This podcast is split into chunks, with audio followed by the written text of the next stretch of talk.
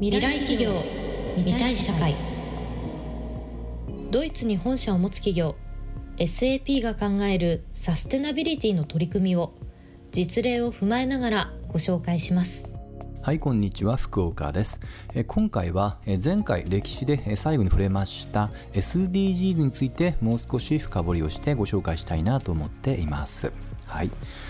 で前回触れました通りやはりサステナビリティは、えー、まあ、なぜここまで注目されているのかその一つの貢献は2015年からスタートした SDGs によるところが大きいです。で、例えば私も普段の生活で、えコンビニとかでもこの SDGs のね、17個の目標とかをね、よく見るようになりましたし、皆さんも同じような経験はあるんじゃないかなと思います。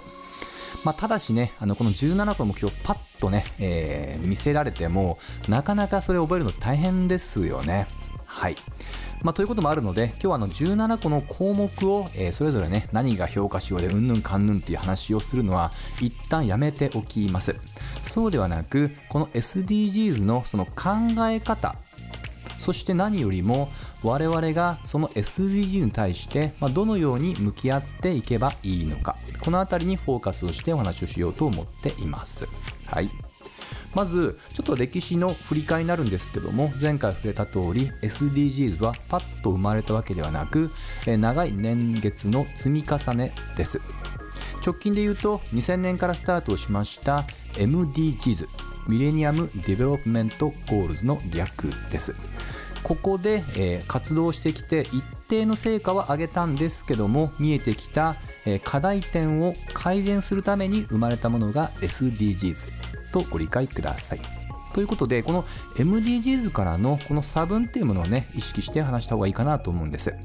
で、MDGs は2000年からって話をしましたが、2015年までを、えー、まあ、期間目標として、えー、基本的にはですね、これ基本理念というものが、この2015年までに世界の貧困を半減にするというものを大きな目標、理念に置いているんですね。はい。で実はこの辺りから SDGs は大きく、えー、差分というものがあります。今日はこの中でも、えー、3つ取り上げたいと思っています。その1がまさに今触れた基本理念。SDGs の基本理念は、えー、要約すると誰一人取り残さない。これを大きなテーマに置いているんですね。はい。だいぶねあの方向性変わってきてますよね。まああのおそらく補足するまでもないかもしれませんがどうしても貧困っていうね言葉を使うとどうしても関係者だけに閉じたような印象を持たれがちですので今回は思い切ってそういった特定のテーマではなくより幅広い広範囲の、え、世界共通の社会課題ってものを見据えていこうっていう気持ちの表れですと。はい、次です、え、改善点その2これはこの目標の設計するプロセスにあります。SDGs はね17個っていう数は覚えてる人いいと思うんですけども MDGs はその数が8つあります。ただしこの数の多い少ないが問題ではなく決め方が一言で言うと一部の関係者で決めたっていうところなんです。具体的に言うと国連を中心とした国際機関そして各国の政府主導で決めました。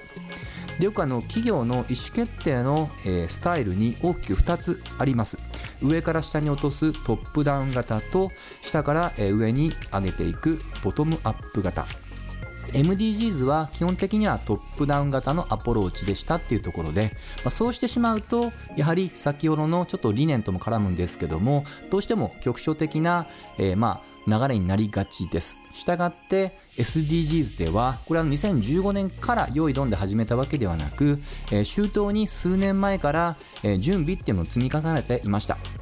その過程がまさにボトムアップ型で、政府と国際機関は当然ですけどもそれ以外にも、例えば学術機関市民団体ないしは民間の企業とかさまざまな声を集めてその意見を集約してできたのが17個の目標群だと思ってください。これが、差分の2つ目になってきます。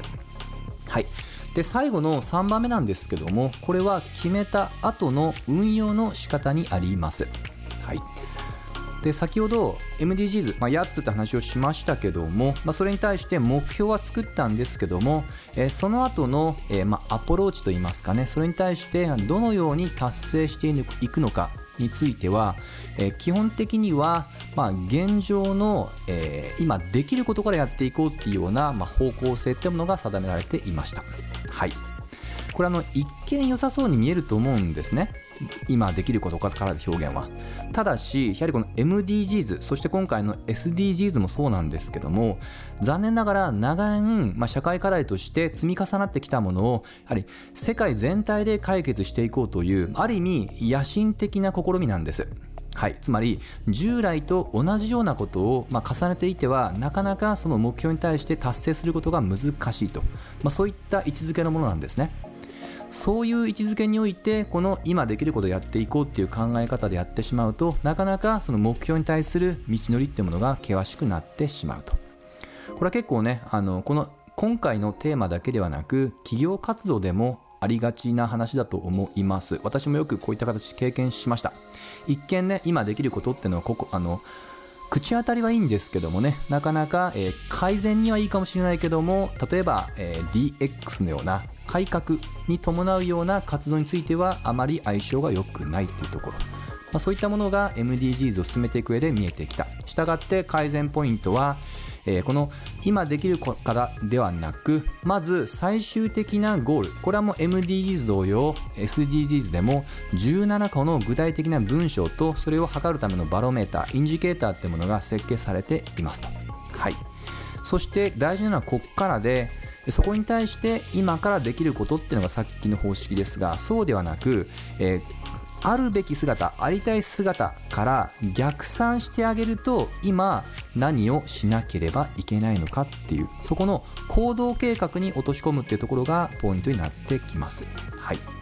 これは結構ですね企業活動にも使える考え方だと思います。特に先ほど触れた通り、えー、改善型はいいんですけども、えー、なかなか企業環境も厳しくなってますのでやはり従来と違うような改革的な取り組みを行う際にはまずは将来のビジョンを具体化をしてそこから逆算をしていく。極力今の例えばしがらみ等々は極力とらわれないような行動を作っていくとね。はい。れは結構企業改革にも、まあ、示唆に富むようなアプローチかなと個人的には感じています。はい、い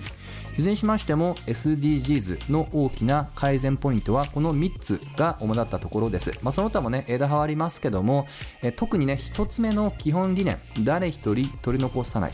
ここだけはぜひね、え今日聞いてる方は覚えていただければと思います。はい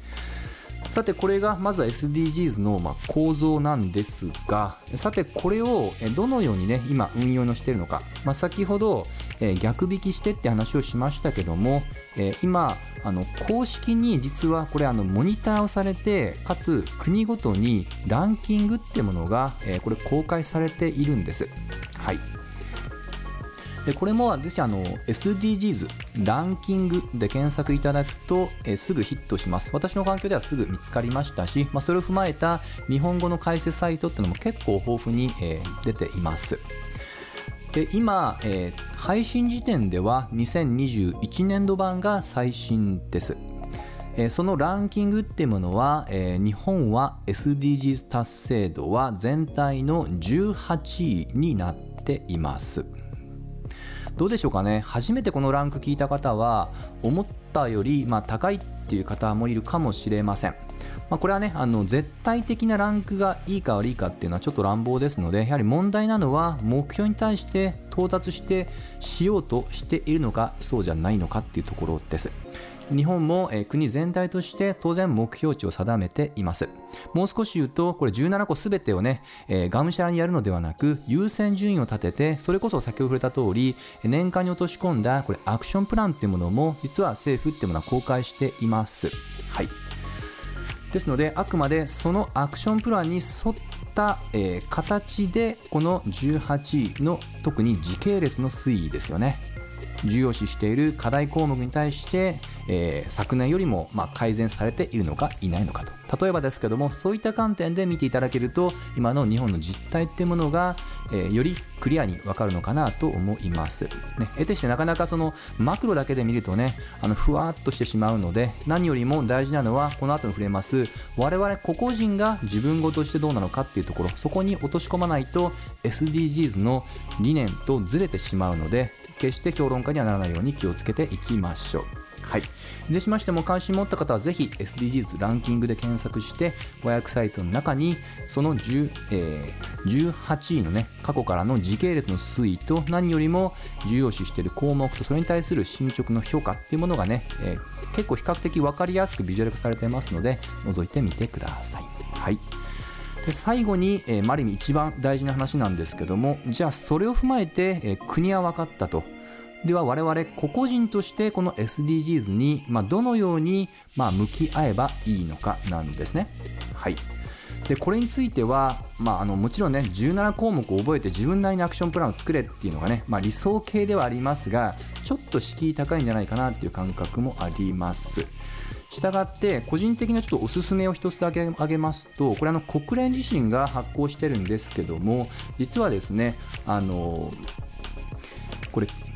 えー、SDGs、まあ、怠け者のための、まあ、SDGs のアクションプランという実はサイトっていうものがあります。これ結構ねあの初めて聞いた方多いと思います。これあの本当にねこういった名前で公開しています。でこの中ではこれ17項目の解説ではなく、えー、レベル別に例えばレベル123そして4と。レベル1はソファーに、まあねえー、寝たままでもできることっていうね to-do list みたいなのを書いていると思ってください。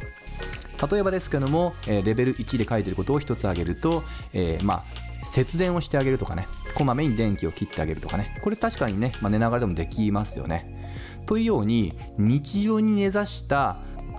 一つ一つの個人レベルの活動というものがレベル別に、共有されていてそしてそれが SDGs の17項目のうちの、どれに貢献しているのかっていうところをね、うまく表現しています。最終的にはレベル4はこれあの職場でできることっていうところまで上がっておりますので、もしかしたら個人だけではなくその職場っていう観点でも一つのね、行動プランのきっかけになるのかなと思いますと。はい。まあ、ですのでねもちろんあの意識高い方はね17項目自分なりに解析をして自分がもしくは所属している組織として何ができるのかっていうとこねきちっと議論をして作っていただきたいっていうのはね理想論としてはありますけどもなかなか、えー、そうじゃないな大変だなと思った方は例えば最後に触れた先ほどのサイトを訪れてみて自分でもできそうなことからでも構いませんのでまずは関心を持っていただく。その過程で徐々に、えー、自身の関心を持った順に17項目の覚えていただければなと思っています。はい。いずれにしましても繰り返しですけども、えー、今日の中で一番大事なのは SDGs の基本理念。誰一人取り残さない。文字通りこれを聞いている私含めて個々の一人一人が当事者ですので自身ができることから無理のないように向き合っていただければなと思っています。はい。といったところで今日の話は以上にしたいと思います。ぜひみんなで見たい未来を作っていきましょう。SAP ジャパンについてもっと知りたいそんなあなた SAP ジャパン公式 SNS をぜひフォローください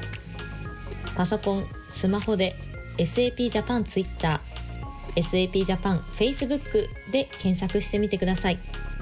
次回の配信もお楽しみに。